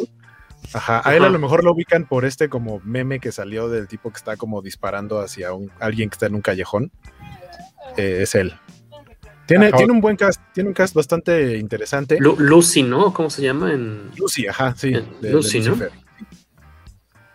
Sí, incluso las actrices, creo que ahí a lo mejor no son nombres que les van a, resultar familiares a tantos, pero la mamá es Maya Rudolph, que por ahí, por ejemplo, los fans de, de Good Place a lo mejor la ubican como la juez. Ella fue durante mucho tiempo de, parte del elenco de Saturday Night Live y es una, una gran guerra. El Damas en Guerra también aparece. Y, y la voz de, de Pal, esta asistente digital, es una actriz británica que es buenísima, se llama Olivia Colman probablemente muchos, si, si, son de los que les gusta ver dramas en, Netflix, lo ubiquen como la reina Isabel II en The Crown. Y es una actriz que ha hecho de todo en la televisión británica. Eh, apareció en la versión inglesa de, de, The Office. Aparece una serie de crimen que se llama Broadchurch. Que, que, sobre todo si son fans de Doctor Who vale la pena que la vean, porque ahí comparten escena David Tennant, que es el, doctor 11, con Jodie Whittaker, que es la doctora 13, con Arthur Darville, que tiene un papel importante en, en algunas temporadas, y ahí aparece también en, en, algún papel recurrente Olivia Colman, es la mamá de, de Phoebe Waller-Bridge en, en Fleabag, esta extraña comedia de, de, de, Amazon, que también es bastante buena, y es una actriz que puede hacer lo que sea, drama, comedia, horror, lo que quieras, tiene un rango impresionante, y lo que hace con, con la voz de Pal en, en, inglés son de los momentos más divertidos de la película. Que, que y, ella la, la, anunciaron recientemente, ¿no? Como parte del cast de Secret Invasion para Marvel. Sí, sí se, se sumó. Que, eh, asumo que le van a dar un papel de villana porque es lo que generalmente hace Hollywood. Ya sabes que cuando quieren un villano, los, los, ingleses siempre son recurrentes. E, Esta idea de poder sonar pedantes sin esforzarse creo que ayuda a que los encasillen como villanos. Entonces seguramente Olivia Colman será, será villana por allá en el MCU. Si quieren checar un poquito más de Olivia Colman, a nosotros nos daba mucha risa cuando llegaba a estar de invitada en el programa de, de la BBC de, de, Graham Norton, porque pues es un, eh, hasta donde tenemos entendido, no nos ha tocado verla en pantalla nunca, jamás, jamás. Eh, en, en, el show de Graham Norton, siempre que va, la, la entrevistan, pero es una persona despistadísima, igual que Judy sí. Dench. Las veces que las entrevistas Entonces, de entrevistas mueres de la risa, porque no sabe ni qué le, o sea, en verdad es muy, muy graciosa por ese lado, involuntariamente me imagino, y por eso nos cae bien. Supongo que espero que en el, pro, en el futuro podamos ver un poquito más de nosotros acá en casa de su trabajo. Acá nos dijiste- recomiendan. Ahorita que hiciste en pantalla, me acordé la primera vez que la vi en el cine, que ha sido una de dos o tres nada más. La vi en una película malísima y que de una u otra forma fue su primer roce con lo que ahora es el MCU. Es una película que se llama I Could Never Be Your Woman, que se supone que es una comedia romántica con Michelle Pfeiffer y Paul Roth. Que- Pfeiffer y eh, Paul la- la película es tan mala que no me acordaba porque hubiera hecho chistes de, de que era es una película en la que un joven Scott Lang le está tirando la onda a la mujer de, de su suegro. Porque esa es, la- esa es la Ah, trama de la película. Y la película es una comedia malísima. No tienes una idea de qué tan mala es. De entrada, tiene el enorme problema de que toda la película cuelga, toda la premisa se sostiene de que Michelle Pfeiffer está vieja y no puede ser una mujer atractiva. En ese No, momento, pues no. en, el, en el casting saboteaste tu historia. Es algo que carece de sentido. Puede tener 50 y muchos años y no te importa. Y esa es toda la premisa, que se siente demasiado vieja para andar con un niño bonito como Paul Roth. Y de ahí cuelgan toda la película y ahí Olivia Colman hace un papel relativamente pequeño, pero que cada que aparece es hilarante, es de las pocas cosas que rescatas, sale como una estilista. Es la, la peinadora que, que trabaja en, en un show de televisión que está por ahí en, en la serie y tiene un papel divertidísimo. Es de lo poco que rescata esa película, que es malísima. Es, es tan mala que no, no, no la recordaba. Ahorita que dijiste verla en pantalla, estaba tratando de hacer memoria cuando fue la primera vez que la vi. Esa fue la primera vez que la vi en el cine. En un papel muy pequeñito, en una película en la que Paul Roth está tratando de ligarse a Michelle Pfeiffer. I could never be your woman. No la busquen, no la vean, no vale la pena. No, busquen el tráiler, busquen el tráiler, busquen a ver si hay clips en YouTube, si hay algo de Olivia Colman, vean eso, no vean la película, de veras. Yo, es de la clase de cosas que yo gasté dos horas de mi vida para que nadie más lo hiciera. No recuerdo ni siquiera si, si escribí una reseña al respecto, porque si es mala con M mayúscula y, y de esas que dices, esto es, esto es más malo que la leche de la Conazupo, es más malo que empanadas que te hayas traído del puerto de Veracruz o de Acapulco en una canasta de tacos sudados y la hayas dejado en la mesa de tu comedor dos semanas. Es más mala que eso. Evítenla como la peste. ¿Qué nos dice Guía Comics, Waco? Guía Comics dice Olivia Colman en Peep Show. Uf, véanla. También aquí nos recomiendan otra cosa, Bartiag. El buen Bernardo, ¿cómo estás? Dice Olivia Colman en The Favorite es una maravilla, un rango amplísimo de comedia, drama en instantes. Y como no puede faltar el señor Alberto Palomo, ¿qué nos dice Cacha? ¿Qué, qué, Sí. qué? ¿Dónde, ¿Dónde estaba dibujando? Perdón. ¿Eh? ¿Ya puedo hablar? Ah, te enojas aparte, estabas Sí, dibujando. así es, pongo, me pongo digno. Eh, dice Jorge, a ver, Cacha, te voy a dar la palabra, pero no hables, ¿sí? Porque me sigo burlando de que nunca hablas. ¿Entendido? Ajá, de- solamente me da palabra por humillarme, ya, no que se acostumbre. Digo, por eso no te defendemos de Beto ya. Dice Mi- Michelle Pfeiffer, por ella se inventó la palabra mil. Estamos de acuerdo, yo creo, ¿no? Oye, Digo, no sé si de tenga cuentas, hijos, pero al menos sí la palabra cougar. Eh, ¿y de qué más habla esta película? Eh, Hay, hay un momento eh, pues breve en esta situación que están comiendo y que todos hemos estado en eso y de hecho nos cuesta muchos mucho trabajo esta cuestión de a ver vamos a pasar un tiempo como, como familia dejen un tantito sus celulares cómo empiezan a, a torcerse de, algo, de la ansiedad de no poder agarrarlos ¿no? Tiene, tiene muchas escenas de humor, pero una de las que justamente me dio mucha risa es cuando llega el papá. O sea, es como la hora de la cena y llega el papá así de, ah, me da mucho gusto ver sus caras y se abre la toma y todos están viendo una pantalla. Están viendo el celular, luego alguien está viendo creo una computadora, pero cada quien en sus pantallas y, y el papá así de, ah, qué padre verles ese brillo este, Ah, ajá. eh, electrónico en sus caras. Me, me gustó eh, en cuanto al humor. A lo mejor ahí mi, mi- mi error fue. Fíjate, yo no sabía la existencia de esta película. Yo creo que hasta el mero día en que se estrenó, porque empecé a ver en Facebook eh, sobre todo en Facebook, así de, ah, qué buena está, no manchen, hay que verla. Y por ahí me tocó dos o tres comentarios de, no manches, me duele el estómago de la risa. Entonces yo me fui con la expectativa muy alta de, de la parte del humor. Y tiene buenos chistecitos, pero tampoco es así como, no manches, te vas a tirar al suelo de la risa. Me gustó eh, el diseño, te digo, a lo mejor sí me, me recordó a, a, esta onda de, de los Jurs y de mm. Gravity Falls, que a lo mejor como no le ha agarrado el cariño a la serie, por eso... Bueno, aquí, aquí, por eso aquí, no, aquí, no, te mienten, aquí la familia se permanece unida. Por eso, no te, por eso no te pareció divertida, Jorge, la estabas viendo y estabas pensando en Jurs, así quién se va a reír. Qué poca madre. este, la mamá yo creo que es de la que tiene me las mejores escenas de, de, acción y de diversión, ¿no? Los chistecillos ahí. Pero, pero casi todo, o sea, todas las escenas como importantes, creo, del personaje de la mamá se concentran en el final. Porque sí. al principio, de hecho, según yo, o no recuerdo que haya mencionado como a qué se dedica casi hasta el final. O sea, cuando de pronto dice, ah, es que soy maestra de primaria y yo, ah, sí es. Porque primero era como de solo es la mamá, la mamá, la mamá, pero. O sea, nada más Ajá. se ve que es como conciliadora y así. En cuanto dices soy maestra de primaria, dices como esta es la que va a salvar a todos. Es manejo de crisis, porque aparte Ajá. es maestra de primaria y creo que dice algo de que es de, de grados pequeños, ¿no? O sea, Ajá. no, nada más, no mucha, con niños. Mucha de la información los personajes te lo dan como muy sutil. Por ejemplo, uh -huh. lo de la maestra de primaria lo vimos cuando dan lo, lo que están en sus redes sociales y uh -huh. vas viendo lo que le gusta al hijo, lo que le gusta a la mamá, a este papá. Y ves justamente cor correos de, este, de, creo que de consejo escolar a, de la mamá. Uh -huh. Aquí, en cuanto a la cuestión de los, obviamente, que, lo que puede haber sido como una historia muy sobada también de, ah, sí, ok, los, los, las máquinas se van a revelar y van a, este, a pero, someter pero a todo el mundo. Pero lo hacen de manera muy divertida. Sí, sí, sí. Este, quería ver si, si, si en este caso Beto, eh, durante la película, se hace referencia a algunas películas o libros que tocan el tema o simplemente es muy, muy abierto. Algunas. ¿A, cuáles? ¿A cuáles específicamente nos puedes decir? La primera vez que ves a, a los robots justo antes de, del ataque, que los ves volando en el cielo, ahí seguramente mm. el, el, primero que lo ubicó debe haber sido Waco.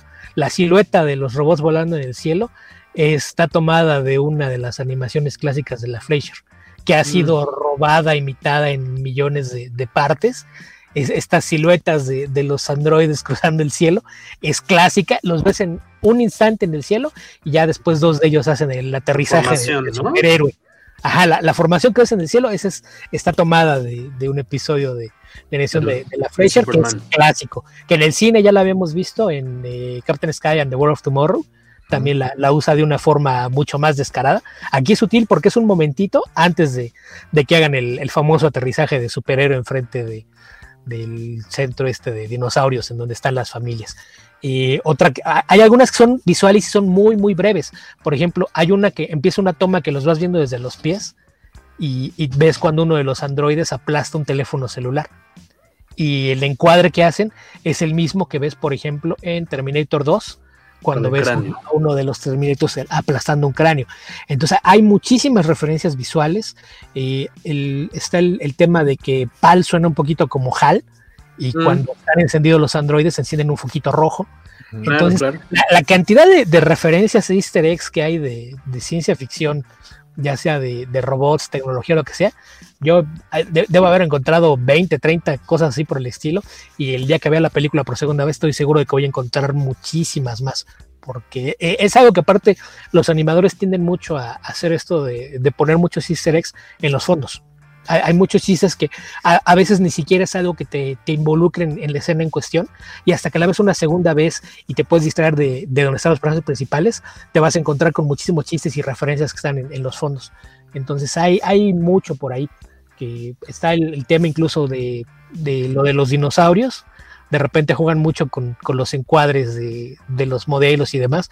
Hay un par de, alusiones también visuales a, Jurassic Park, Jurassic World en sus distintas versiones. Entonces hay, hay muchísimas. O sea, si, si te gusta la ciencia ficción vas a encontrar un, un montón de guiños por todas partes. Creo que Jorge ya se quedó congelado. Sí, parece. Eh, eso, eso está tratando de hacer memoria. Ya regresé. A, a, ver, estaba, estaba con la vista hacia arriba, a la izquierda es el pasado. Estaba tratando de revisar a ver si, si encontraba algo en su memoria de alguna referencia que se le haya pasado. y ya se volvió a quedar sí. atorado. ¿Qué le andas meneando al modem, Jorge? Ya, ahí, ahí te.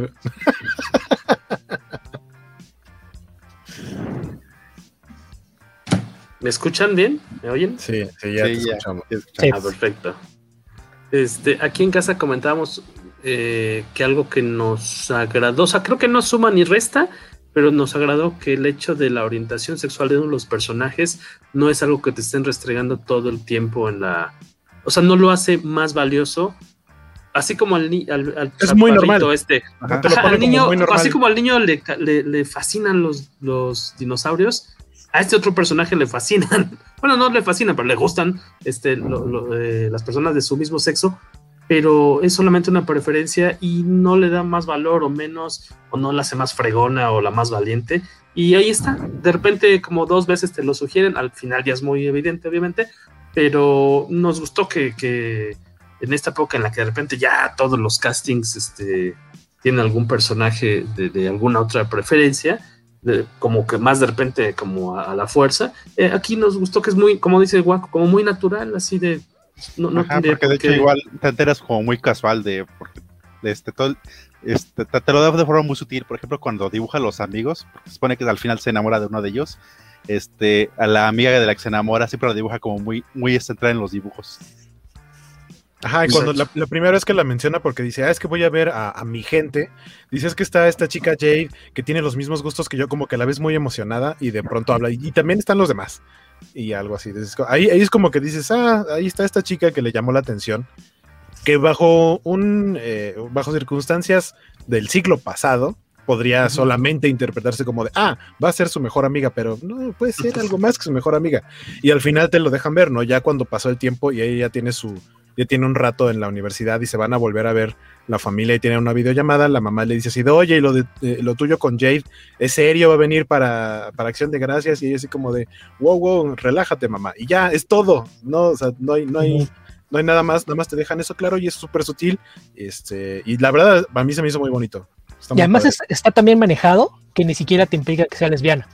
Ajá, o sea, Y es podría ser bisexual y no hay ningún problema. Exactamente. Exacto, Y es algo que se de forma natural. Y yo creo que es algo que vamos a ver cada vez más, porque eh, una de las enormes ventajas de, de que no se pensara nada más en vamos a hacer inclusión en los personajes, sino que se empezó a dar también inclusión detrás de cámaras, tienes ya escritores, actores, directores, que, que- que se dan cuenta de lo importante que es hacer esto y que del mismo modo que sabes que el compañero de trabajo de fulanito no te platica todo el tiempo de la clase de mujeres que le gustan, no necesitas que ningún personaje te diga si es bisexual, si es homosexual, si es lesbiana, lo que sea. Es, es algo que saldrá a colación, si es algo que tiene que ver con la historia, si hay alguna escena donde se justifique que tenga algo que ver, y de otra forma no necesitas mencionarlo, es algo que eh, si, si es parte de la construcción de tu historia o, o tenía que, que ser mencionado en algún momento, lo será, pero fuera de eso, no darle mayor importancia a la que tiene. Es algo natural y así es como deberías de tratarlo. ¿Con qué se quedan de esta de este segundo proyecto animado de las personas responsables de Spider-Man Into, ¿qué era? Into the Spider-Verse? A, a- a ver, a ver, a ver. Baraja la Bueno, en eh, iba a ser en pantalla grande, pero no fue en pantalla grande. es producida por los directores de esa película, que son los creadores de Lluvia de Hamburguesas, y tiene un historial de 15 años trabajando en animación. No me vengas con que es su segunda película, Jorge, porque eso es. Eso es En de- años recientes. Mira, por lo menos entra a leer sus fichas de, de Wikipedia antes de poder hacer una burrada así de, de Miller y Lord, porque sí, sí fue así como que es como si ahorita me dijeras, ¿qué, qué, qué les parece ahorita que, que Steven Spielberg va a hacer su primera película de ciencia ficción? Cuando desde que empezó su carrera está trabajando en ello. O, o sea, el hecho, y además son los productores, que aquí es un problema de que te digan de los creadores de. No, los codirectores, ni siquiera eran los directores de, de Spider-Man, eran los productores. Los productores. productores de, de Spider-Verse. Entonces, de entrada, eso de que quieras poner por delante a los productores de, de una película o serie, es algo que a mí siempre me ha molestado bastante. Porque aunque tienen control sobre muchas decisiones, la parte creativa del asunto son los directores y guionistas. Ahí es donde realmente nace el proyecto. Los productores lo que hacen es tomar eso, encauzarlo, dar consejos y eso hace que las cosas fluyan. Pero querer decir que son los responsables es, es ir de un poquito demasiado lejos. Además de que Eso- conforme, conforme iba avanzando la película, yo cada vez estaba más seguro de que estaba escrita por los mismos animadores. Porque la, la forma en la que te Sí. construyen al personaje central creo que es muy obvia. Y, y- y dices, esto es, esto es un, un creativo agradeciendo su carrera. Esto es contar su historia de, vida desde el corazón. Y va avanzando la historia y entre más avanzaba, más me convencía de que era una historia escrita y, dirigida por gente creativa. Entonces, eso que, que me vengas a decir que son los productores, mangos. En este caso, tienes la, enorme ventaja de que los dos productores son también personas creativas que han escrito cosas, que han dirigido animaciones, que han dirigido proyectos de, live action. Entonces, yo creo que eso ayuda mucho a que el, proyecto fluya. El hecho de que tengas gente con experiencia creativa en el cargo de productores ayuda. Pero de eso a decir que esta es una película de los creadores de Spider-Man Into the Spider-Verse, me parece una irresponsabilidad brutal. Déjalo, ya está muerto, Beto. Todavía no. Ah, está pataleando. Por cierto, estamos viendo en pantalla ahí de las imágenes que ya habíamos mostrado hace rato. Esa, ese sí me gustaría echarle una buena ojeada. El arte de The Mitchells vs. The Machines, el, digamos, el, el árbol tal cual de diseño de producción y todo, creo que debe ser, un, debe ser una eh, chulada para que ahí lo, lo rastreen. Me imagino que ya se puede conseguir en Amazon, supongo. Eh, creo que debe valer bastante la pena tiene por ahí unos en ese tipo de contenidos. Tiene por ahí unos goles interesantes la película, como cuando va en la carretera y dice, vamos a jugar a, yo que veo, y de pronto eh, eh, mencionan así de, ah, yo veo o huelo un IHOP quemándose, es muy triste, pero huele delicioso. Y yo, sí, tienen razón. Seguramente si un IHOP se estuviera quemando, pues a pura carnita asada.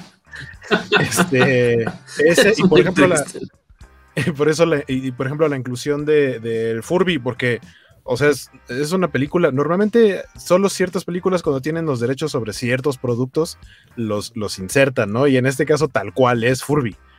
Que habrá, o sea, Furby tuvo como una, un reencuentro con, con los niños hace no mucho tiempo, o sea, ya, ya, no es algo de lo que puedas decir, solo la gente de los 90 se puede acordar, ¿no? Porque recientemente... Furbaca, ¿no? Furbaca. Pues, Furbaca, exactamente.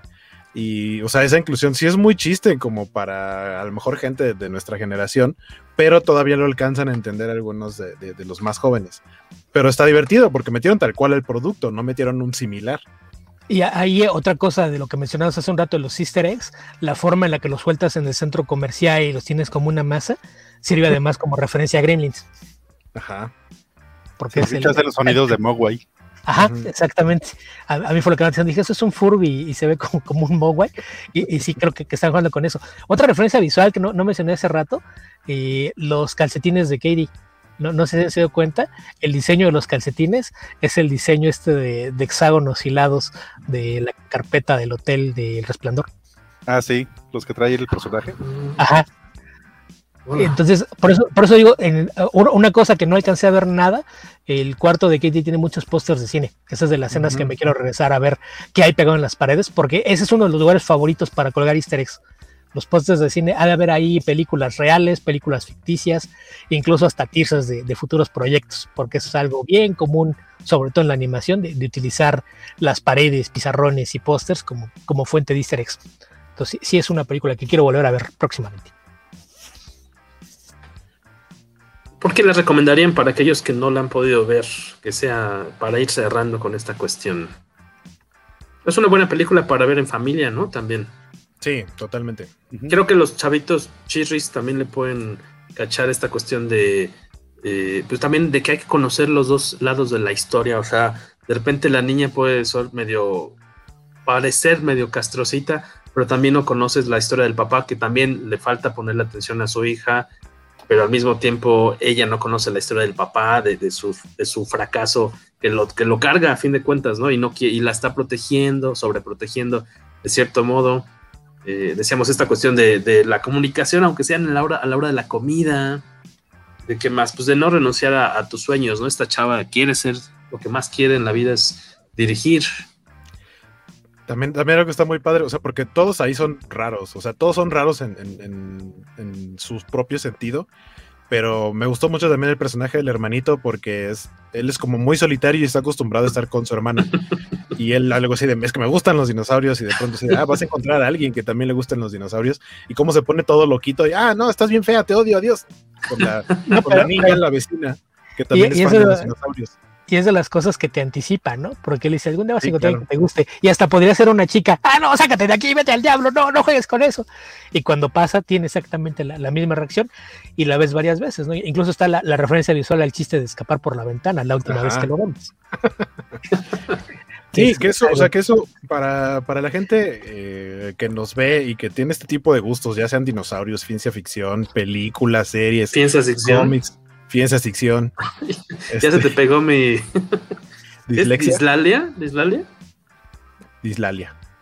Este, la, ciencia ficción. Siempre, siempre te vas a topar con alguien que tenga un gusto similar al tuyo. Siempre. O sea, aquí lo representan con una niña que potencialmente podría ser como su novia o que le podría gustar. No se dice nada. Nada más al final terminan siendo muy buenos amigos. Y se ve que a él le gusta para su corta edad. Pero pues, te puedes topar con amigos, sí, te puedes topar con alguien que se pueda convertir en tu pareja, el amor de tu vida y que tengan gustos similares. Entonces, eh, el cómo atacan como diferentes áreas de, humanidad. A mí lo que me gustó mucho al final eh, es, un, es un gran todo, pero de pronto tiene momentos de chistes que yo creo que si lo hubiera visto en el cine, sí hubiera estado de acuerdo con el me doblé de risa, o sea, de que me dolía el estómago. Sobre todo los chistes del perrito, el perro, o sea, los chistes del perrito no tienen madre. Ajá, y me encanta la referencia de, de amigos de vine aquí a Vine aquí a restar malos y a lavarme el trasero. Y a restar todo. todo lo que hacen con la película. Y aparte, otra cosa que me gusta mucho es que funciona en muchísimos niveles. Porque es una comedia aparentemente ligerita y tiene un montón de capas en temas tanto emocionales como, como otro tipo. A mí hubo un momento en donde por poco me hace chillar. Eh, cuando finalmente su papá ve la película de, de Doc Cop que está viendo eh, Steve Zuckerberg. Eh, hubo un momento en el que sí dije, ok, creo que ando demasiado sensible después de tanto encierro, porque me acabo de dar cuenta de que mi vida y mi familia en particular ha estado llena de sargentos. No diré más al respecto, pero, pero sí la, la clase de cosas que, que hacen que la película tenga un, corazón que muchas veces no ves en producciones de estudio, ¿no? Por eso, por eso digo, el, decir el estudio es responsable de esto, los productores, no, esto es una película de creativos desde principio a final. Cada boceto te, das cuenta y creo que es algo que queda obvio cuando ves la secuencia de créditos, que pones los créditos de todos con fotos. Con fotografías. Entonces, creo que es un proyecto bien personal y se nota. Es, algo que está hecho con muchísimo corazón y funciona a un nivel emocional y yo creo que eso es lo que logra que conectes rápido con ella. Hay algo en la película con lo que te vas a identificar desde algún punto de vista. Seas nerd de tecnología, te gusta la ciencia ficción, sea cosas creativas, lo de los dinosaurios, si te gusta la naturaleza, eh, la moda, lo que sea, vas a encontrar un personaje con el cual identificarte y eso es algo que, siempre agradeces. Cuando una película te da tantas posibilidades de, encontrar algo a, lo que apelen tus, tus emociones y sentimientos, es algo que siempre vas a disfrutar más independientemente del tono. Que aparte de eso esté envuelto en una animación maravillosamente bien realizada, que juega muy bien, aparte con, con el cazar elementos de 2D con 3D, con todo lo, lo que meten de las cosas de, del, trabajo que está haciendo ella con sus propias animaciones, en los chistes sobre los bajos niveles de producción de sus películas, que hacer eso en una versión animada es, es difícil y es muy, muy divertido. Menciona hace todos los chistes de los perros, porque aparte muchos son metachistes de cosas que ves en B-Movies. Entonces, hay tantas cosas en la película para apreciar que sí, sí trabaja en muchísimos niveles y yo creo que esa es la, clase de cosas que permite que sea una de esas cosas que puedes ver una y otra vez y siempre le vas a encontrar algo distinto. Yo creo que esta película va a tener como el efecto de la película de Goofy, de cuando eres niño disfrutas mucho y estás del lado de Max y ves todo por lado de la diversión. en cambio ya cuando eres adulto como que te identificas más con Goofy, de que estás viendo que es un, es un papá tratando de conectarse con su hijo. Ajá. llega el momento en el que volteas y dices, ah, todas las cosas que no hice o a lo que renuncié por mi familia. Entonces sí, por, por eso digo, es es una película que tiene personajes también desarrollados que eventualmente alguno va a conectar contigo de una forma. Pues chequenla, está en Netflix para aquellos que tienen la plataforma y para aquellos que no la tienen es cosa de buscarla, es fácil, se puede encontrar por ahí.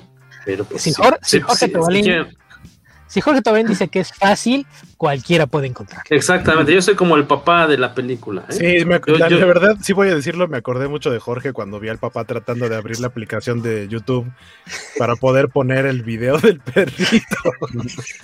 Yo, les digo que, yo como batallado y no puedo cambiar mi navegador de, ¿cómo se dice? El, predeterminado de Yahoo a Google. Es lo que llevo, ayer intenté toda la tarde. Según esto vienen las instrucciones. Sí, es muy fácil, nada más dale en el, en el logo de más. De, del lado derecho y así de mi pantalla no se ve ningún logo que diga más. Y Son los tres así de- puntos así de. Yo solo veo, ¿cuál es la tecla cualquiera? Solo veo control y. Pero notaron, notaron cómo aparte nos puso un ejemplo de lo mismo. Google y Yahoo Sí. son buscadores, no navegadores.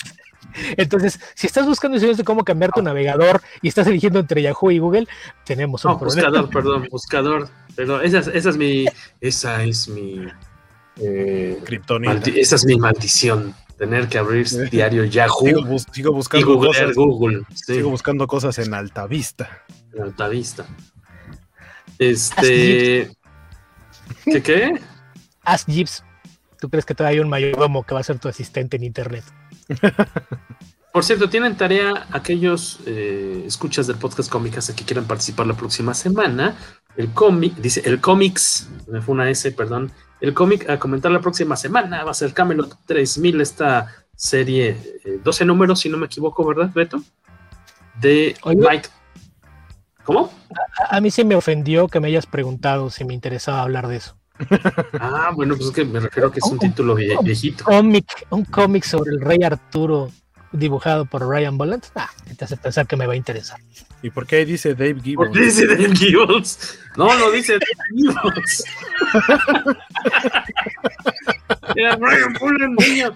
Déjame, déjame. Y y pensar que hay quien defiende que no debería Gracias, decirle gracias, Villamelón. Villamelón del Gracias, cómic a. Jorge. Así se atreven a decirme que no le diga Villamelón del cómic a Jorge cuando confunde a Brian Bolland con Dave Gibbons. Ah, ya dice Brian Boland.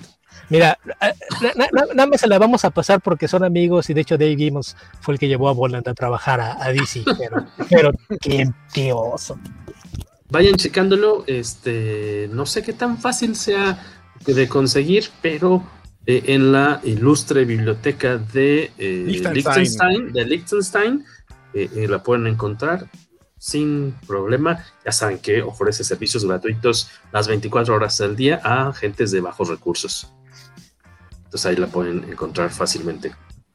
Y eh, mencionarles ya los goles, ya nos estamos despidiendo. Este sábado, como decíamos, tenemos el- la presentación del artbook de Basaldúa, el Basaldúa, a la una de la tarde, de una como a, un, como a dos de la tarde aproximadamente, y de dos a tres, sesión de firma de los cómics, historietas que quieras llevarle, o del artbook, que lo vamos a tener ahí. Eh, de 12 a 6 de la tarde hay una especie de mini bazar de cómics en el circo volador, en la parte externa, donde están las rejas tal cual, donde están la, la- no se dice reja, ¿verdad? Lo, lo- la, mm, en un local, cuando llegas, levantas la cortina. Cortina. Levantas la cortina, digamos que está, digamos que está al aire libre, porque vamos a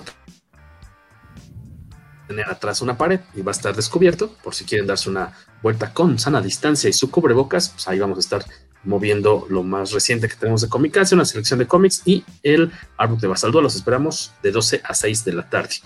Eh, recuerden eh, buscarse el Camelot 3000 de Mike W. Barr y Brian Boland para que platiquen con nosotros la próxima semana y seguir a Waco en sus transmisiones eh, casi diarias. ¿En dónde? En Twitch, en twitch.tv, diagonal Skywaco. Eh, ahí me encuentran los lunes, los jueves de dibujo y los viernes de animación. Y los fines de semana estoy haciendo streams un poquito más eh, limitados en tiempo para cotorrear y para hacer cosas extra que no son los concursos de los sorteos de dibujo. Que eh, el fin de semana pasado hice los emblemas de suscriptor para el canal de Twitch de La Covacha MX. Y este fin de Los, semana los que voy a hacen estar los haciendo. chistes del metro, ¿no? Ajá, de esos. Y, y- y de las explosiones en Tultepec y así. Porque manejan. culpemos un a nadie. No culpemos a nadie. Bueno, los que hicieron la línea sí, pero fuera de eso. Recuerden quiénes son los verdaderos criminales aquí.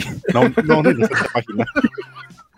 A, a- a- a mí nada más me llama la atención que una persona que aquí viene a hablar de inclusión y se la vive haciendo chistes eh, y referencias homosexuales en redes sociales, a veces sin siquiera firmarlas con su nombre, venga a quejarse del irrespetuoso sentido del humor de otros. Chistes referen- de referencias sexuales. Ah, caray. Homosexuales. Homosexuales. Sí, ¿Cuáles de esas que te gustan. Viñetas, viñetas fuera de contexto. Ah, esos son buenísimos, esos son buenísimos. Entonces, vivirán no, por no, siempre. no, No, hace mucho no tiempo hagas- porque luego, luego chillan algunos cómicas. No, no te quejes de que te parece ofensivo el sentido del humor de otros cuando tu sentido del humor resulta ofensivo para otras personas. Y, y digo, si lo vas a hacer, al menos, al menos, al menos ten los pantaloncitos de hacerlo desde tu cuenta y firmar con tu nombre. No, no, pues sí, sí, sí, esos son los likes fáciles, como los de burlarse de los muertos. Sí, a, a mí me parecen igual de reprobables ambos y por eso dejé de colaborar en esa versión de ambos proyectos. Me parece, me parece justo de, de tu lado, es, es congruente. Duro Es pero justo. Duro pero justo, exacto. Duro y directo. Este, Cacha, ¿tú qué goles tienes por ahí para esta semana? Ah, pues me pueden ver, visitar en mis páginas de. Buscan como Carlos Rammer en Instagram, en Facebook o en Twitter y ahí a veces subo mis dibujos. O si no, también puedes seguir las cuentas de Penumbra y mis hits de, y de villanos, que soy el que hace el trabajo de línea. Pensé que iba a decir, o si no, pues vayan y vean otras cosas. Beto anda eh, pues traduciendo Star Wars, afortunadamente. Bueno, ya estén pendientes de lo que va a salir eh, con traducción suya de Star Wars con Panini. Y está también pues, subiendo constantemente textos a su, a su blog personal y también, obviamente, eh, pues colaborando con Esteban. Este, ese fue el apellido de Esteban Pedreros en Comic Verso. Así es. Que ahorita que mencionas lo de Star Wars, un título que omitiste mencionar y creo que era importante, la serie mero principal, mero. De, la serie principal de Star Wars, que a partir, a partir de esta nueva serie se muda al formato de TPB. El, el primer volumen ya está traducido, así es de que pues igual nada más está a la espera de que autoricen fechas para, para que sepan cuándo va a llegar y que por cierto, eso que por ahí uno de los comentarios, hay un número en el que participa como colorista Federico Ble. Así es de que pues, Ah, curiosamente. saludos por allá. eh, hay por ahí está él y creo que también está Eric Arciniega por ahí en algunas páginas. Así de que ya, ya sabemos que Marvel cuenta con una armada de talentosos coloristas mexicanos, pero Federico Ble, que andaba por aquí hace un rato, es, es uno de los que participa en ese tomo. Y, y pues sí, como, como ya mencionas, estoy cada semana en el podcast de, de Comic Verso, que ya estamos en el conteo regresivo hacia nuestro episodio 250, y que un par de semanas después será seguido por la celebración de nuestro décimo aniversario del podcast como tal. El, proyecto ya, ya va a cumplir 15 años. Eh, Nos sacamos al, al conteo regresivo del episodio 250, al conteo regresivo del aniversario número 15 de Comic Verso, al aniversario número 10 del podcast de Comic Verso.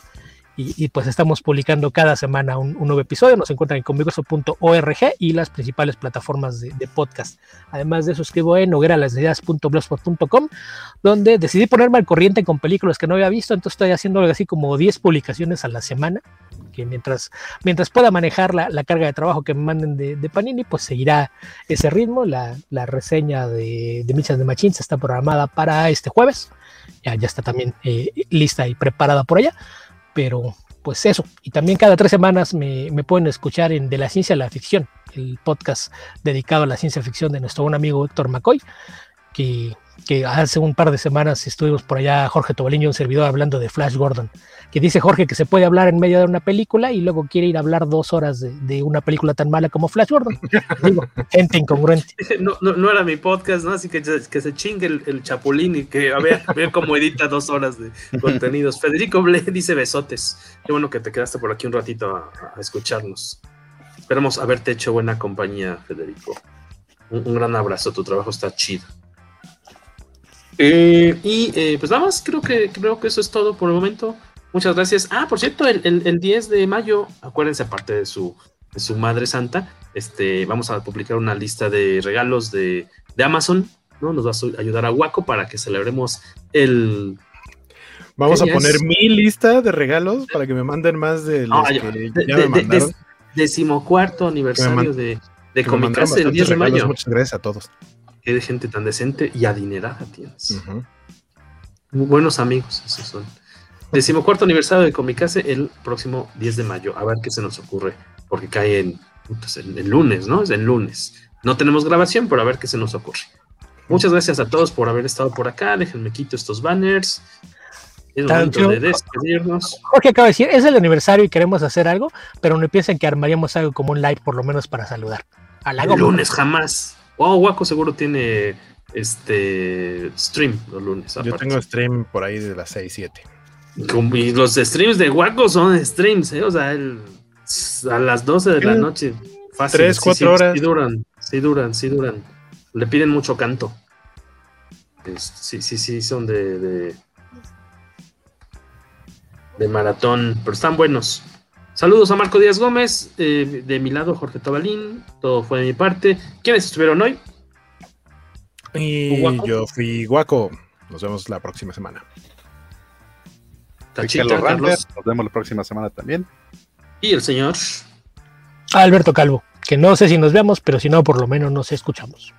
Excelente. Esto fue el episodio 195 del poderoso y casi compañero podcast.